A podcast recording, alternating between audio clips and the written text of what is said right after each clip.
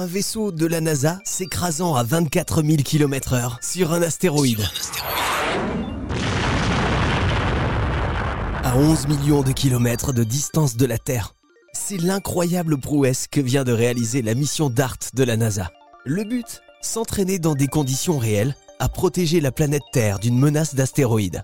Et voici quelques explications avec Olivier Sanguy, spécialiste astronomie à la Cité de l'Espace. Alors Olivier, DART c'était le nom de la mission et du vaisseau de la NASA qui s'est écrasé. Qu'est-ce que ça veut dire DART exactement? Alors DART ça a une double signification. D'abord c'est un acronyme, hein. la NASA aime beaucoup euh, ça, donc ça veut dire Double Asteroid Redirection Test, autrement dit test de redirection d'un astéroïde double puisqu'en effet ça a tapé dans la petite lune d'un astéroïde.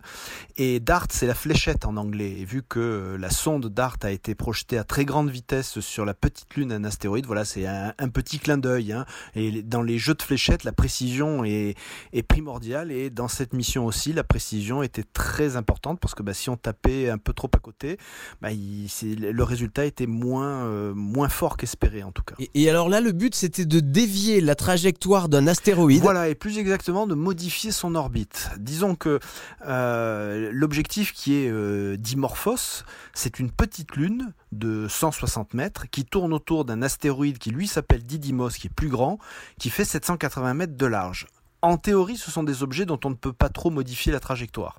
Mais avec Dimorphos, 160 mètres, ma foi, il y avait une possibilité. Donc l'idée, c'est que Dimorphos tourne autour de son astéroïde. Ça a été mesuré hein, en 11h55 minutes.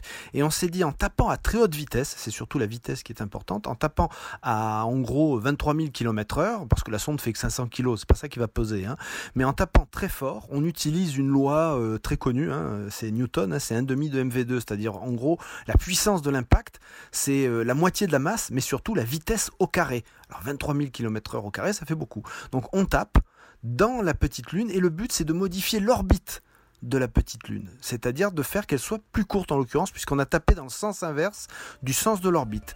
Et le succès était au rendez-vous. Ouais, mission réussie pour la mission DART. L'humanité est maintenant capable de dévier un astéroïde.